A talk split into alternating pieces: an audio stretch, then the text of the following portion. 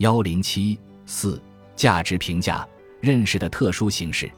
客观事物只是对于人，并且只有经过人才能获得价值的特性。价值随着人的本质力量、认识方法和实践活动的发展而发展。实践的突出特点就在于它的目的性，在于它具有将现有的东西改造成应有的东西的意图。在实践活动中，主体意识不仅包含着对现存事物的认识，而且包含着对自己目的和要求的意识。不仅提出了存在什么或存在是什么的问题，而且提出了这种存在对于主体来说是什么的问题。人的这种自我意识是在价值评价中实现的。价值评价的本质，现存事物既是人们认识的对象，又是人们评价的对象。人们通过认识现存事物而真实的面对现实，通过评价现存事物，进而和睦的地改变现实，从而创造属人的现存世界。实践作为满足人的需要的活动，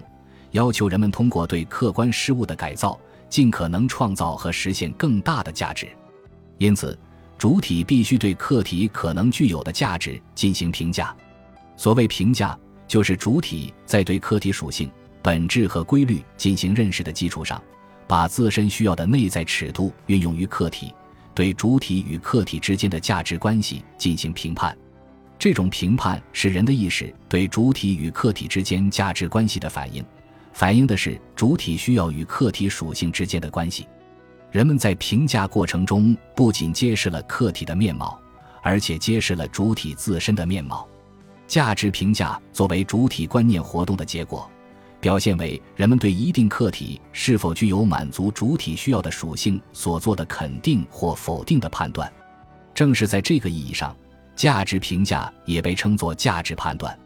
主体对自身与客体之间价值关系的评判。就其属于主体对客体的观念把握而言，仍然是一种认识活动。但是，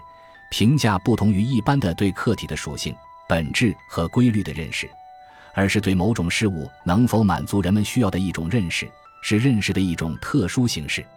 价值评价是主体与客体之间一种特殊的相互作用，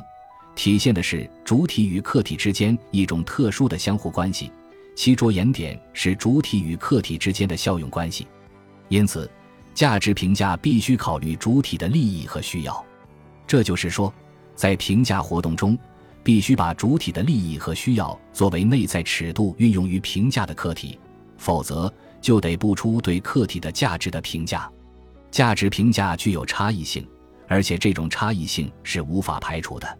这是因为每个个体。群体都是以自己的方式来进行评价的，这种评价方式受制于他们的利益和需要，受制于反映这种利益需要的立场和观点，归根到底受制于他们生活于其中的社会环境。因此，评价方式必然随着社会环境的改变而改变。